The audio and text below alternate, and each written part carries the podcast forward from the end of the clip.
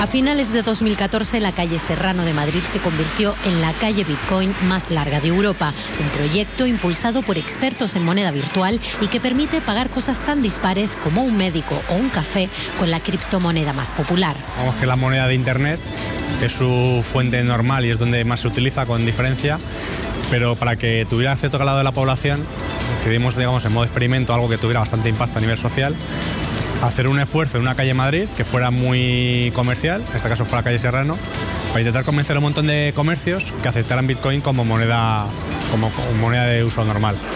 Hasta 50 comercios comenzaron a aceptar pagos en esta divisa digital, que no tiene costes por comisión y no revela datos bancarios. Hoy es más complicado encontrar tiendas físicas que acepten pagos en Bitcoin, aunque algunos los siguen manteniendo como apuesta de futuro. El, proceso de pago es muy sencillo. Es, es una aplicación, vamos, o una, una URL que nos, nos, nos, instalaron, nos pasaron en su día, eh, eh, en el cual en, su día metes la usuario y contraseña y ya se te queda guardado. Y cuando haces un pago, pues en tres clics eh, pones la cantidad, metes un correo electrónico para, mm, por si hay algún problema, pues poder localizarte y, y, y, ya está, escanear un código de, un código de barras, un código BIDI, que son los que, los que vienen, y el pago se hace automático. Es un pago muy sencillo y muy, muy fácil. Con el objetivo de acercar la divisa digital a los consumidores de a pie, existen aplicaciones que facilitan la conversión.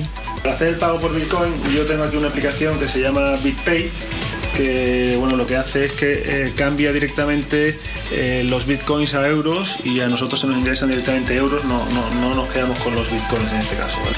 También se han instalado cajeros de bitcoin que permiten comprar y vender moneda de manera sencilla. Hasta ahora, siempre que hemos utilizado monedas comunes, digamos que el, el, Estado tiene un monopolio cedido a los bancos, bancos centrales y demás, pero controla la emisión de dinero. Y en base a eso pues puede poner sus propias normas, el cobre de impuestos, etcétera. Entonces tiene el control de la masa monetaria. En este caso se pierde, porque ese control está delegado a un algoritmo matemático en el que ni los individuos, ni los estados, ni los gobiernos, ni las empresas eh, privadas pueden, pueden, pueden alterarlo. De forma que está basado en matemática, en criptografía y no se puede manipular.